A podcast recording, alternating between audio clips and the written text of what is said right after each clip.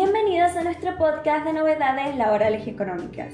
Para iniciar, les traemos una noticia relevante para profesionales liberales en Argentina, que afecta sus obligaciones fiscales. La Administración Federal de Ingresos Públicos ha introducido un cambio importante a través de la Resolución General 5423, publicada en el Boletín Oficial el 27 de septiembre. Este cambio afecta a cómo se retiene el impuesto a las ganancias a profesionales liberales y oficios. Hasta ahora, estos profesionales estaban sujetos al Código 116 en cuanto a retenciones fiscales. Sin embargo, con este nuevo régimen se introduce un código específico el 119, exclusivamente para profesionales liberales y oficios.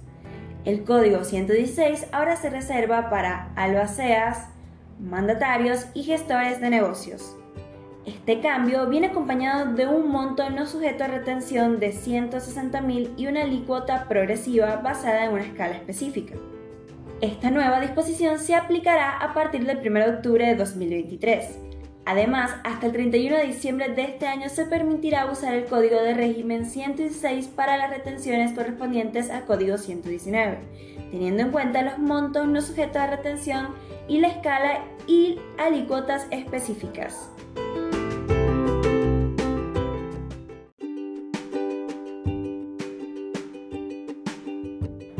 Continuando con más novedades, Ahora les hablaremos sobre una medida económica anunciada por el gobierno argentino destinada a trabajadores informales.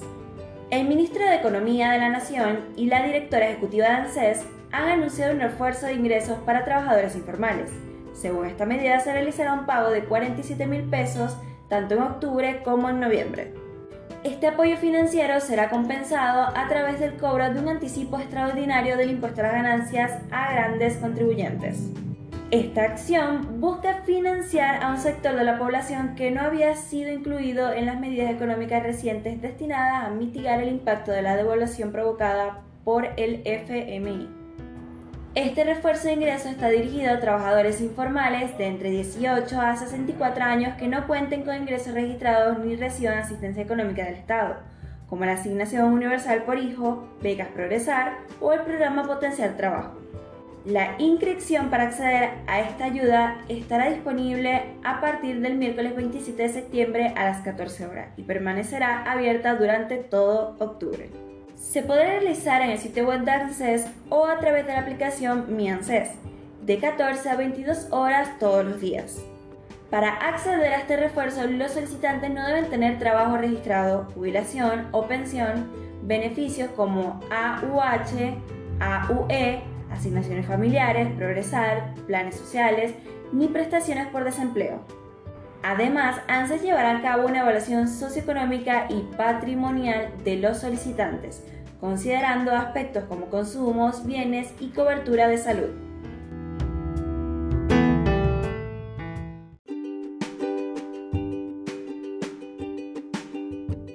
Hemos llegado a la última noticia de este podcast.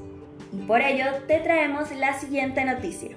La Administración Federal de Ingresos Públicos, a través de la Dirección General Impositiva, llevó a cabo un amplio operativo a nivel nacional. El objetivo es asegurar que los comercios cumplan con la utilización de terminales electrónicas de pago, una herramienta esencial para que los ciudadanos puedan honrar sus compras con tarjeta de débito y aprovechar los beneficios del programa Compras sin IVA, que otorga un reembolso del 21% en producto de la canasta básica. Este operativo, liderado por Carlos Cataneto, movilizó a cerca de 2.700 funcionarios de la FIT, quienes llevarán a cabo tareas de fiscalización en 23.937 comercios.